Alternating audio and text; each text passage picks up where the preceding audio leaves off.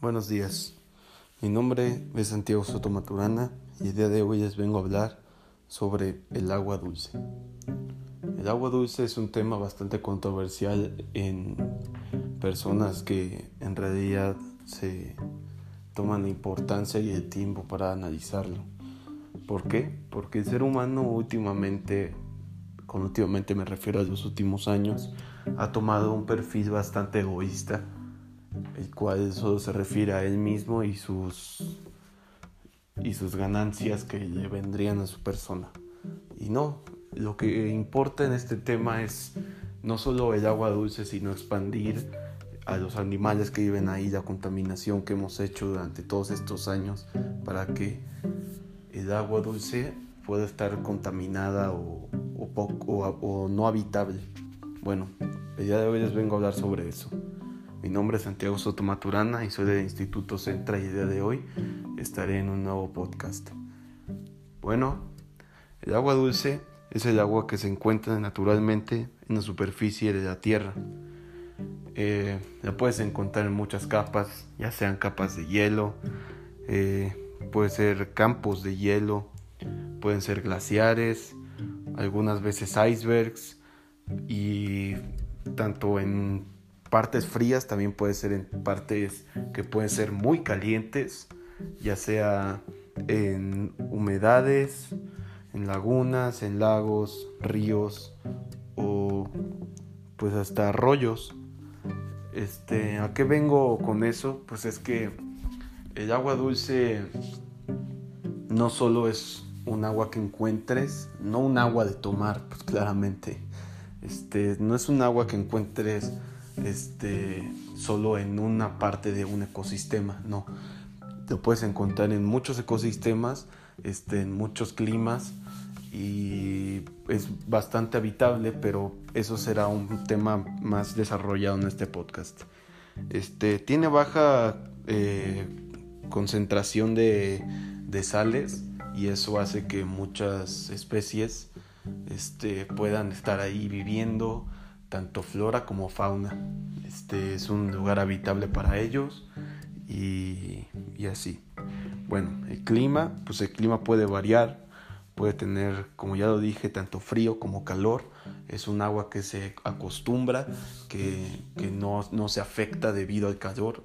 Este, y, es, y es más por eso, porque, porque, porque se puede habitar claramente. O sea, yo recuerdo un viaje este, a, los, a los polos que hice, que claramente el agua era, era dulce, como me lo decía el guía, es dulce.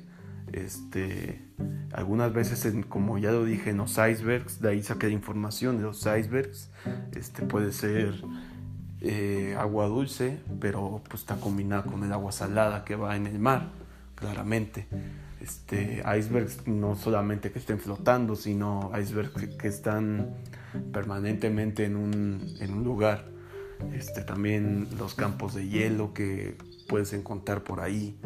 Este, y también pues quiero sacar una historia mía de origen que es que yo vivo, yo soy de Tuxtla Gutiérrez, Chiapas, y no sé si muchos lo sabrán, pero en por allá hay muchos, muchas lagunas, muchos, ajá, muchos arroyos y así.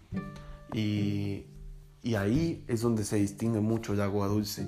Este, ¿A qué voy con esto? Pues me recuerda mucho y, o sea, aquí saco la información mía personal, que es que el agua dulce puede ser habitada por los humanos, claro que sí, así como este, yo recuerdo siempre que voy a Chiapas, algunas veces voy al Cañón del Sumidero, muy conocido allá por, por lo bello que es. Este, ya sé que voltees para arriba y están todos los árboles, la selva, este, puede, puede ver diferentes tipos de, animales, tanto en el agua como en la tierra, y todos conviven en lo mismo, pero este, lo que me explican muchas veces, lo que me enseñado desde chiquito es que si vas en una lancha y el, motor es lo que espanta a los animales, ya sea cocodrilos que sí viven ahí totalmente, viven conviviendo, este, no afectan a la gente si no te les acercas, Este, claramente, si tú vas a nadar, tienes que estar en la, en la presa que está segura.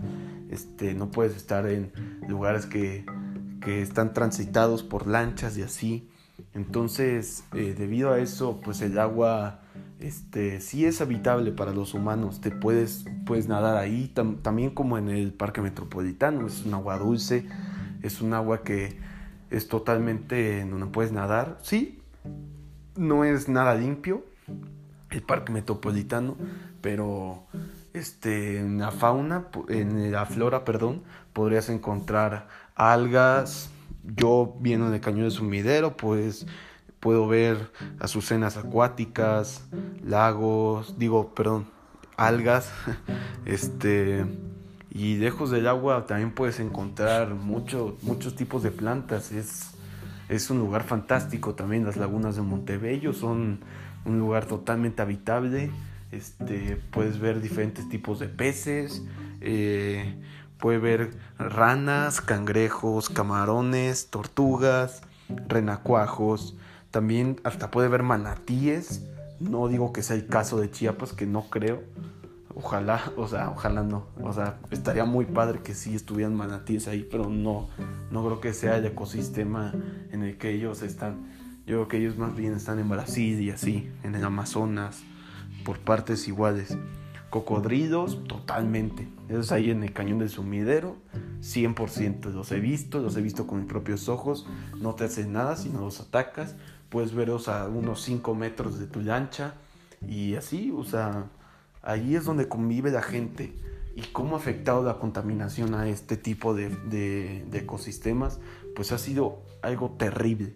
Yo me acuerdo que desde chiquito que voy al cañón del sumidero veo basura regada siempre en el cañón del sumidero y no dudo que así sea en muchísimos lados, tanto en el Amazonas como este, en los polos, que sí hay contaminación por allá, donde puede llegar eh, los plásticos y todo eso, todo eso afecta muchísimo al agua dulce debido a que este, empieza a tapar todo, o sea, empieza a tapar la, evolución de, o sea, la evolución del agua, o sea, empieza a contaminarla y empieza a ser poco habitable, este y empieza a destruir el oxígeno que empiezan a tener, o sea, todo lo que conlleva el agua. Y así, entonces yo me acuerdo a ver que la lancha tenía que estar pasando entre inimaginables ríos de basura donde lamentablemente la policía tiene que llegar a limpiar todo eso y sacarlo, no sé a dónde lo lleven, ojalá sea un lugar mejor, yo creo que sí, porque Chiapas es así, tal vez sea un mal estado de corrupción, de pobreza y así, pero sí, cuidan mucho la flora y la fauna. Pero entonces a lo que yo me refiero es que la contaminación afecta muchísimo a eso porque también no solo vean, no, si no lo quieren ver del lado de, de, los animales, de la naturaleza y así, entonces vean del lado humano. No le conviene a los estados o a los lugares turísticos yo pongo como ejemplo el cañón del sumidero, que haya contaminación ahí si no empiezan a dar mal. Entonces Chiapas es su, su convergente número uno de, de, dinero, es el, es el, el, turismo. Entonces, pues el turismo empieza a afectar mucho ahí y entonces se vuelve un revoltijo. Yo lo que recomiendo es que el agua dulce debe ser cuidada, debe ser amada por los animales, que ya lo es, porque es su hogar, y nosotros que somos invasores o somos, este, eh, somos ya sea invitados para estar ahí, hay que cuidarla, no hay que tirar basura, no podemos hacer ese tipo de cosas, que cuidar la flora y la fauna.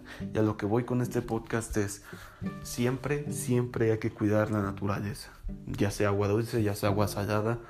Si fumas, no, tires en la calle, tira la basura de la colilla.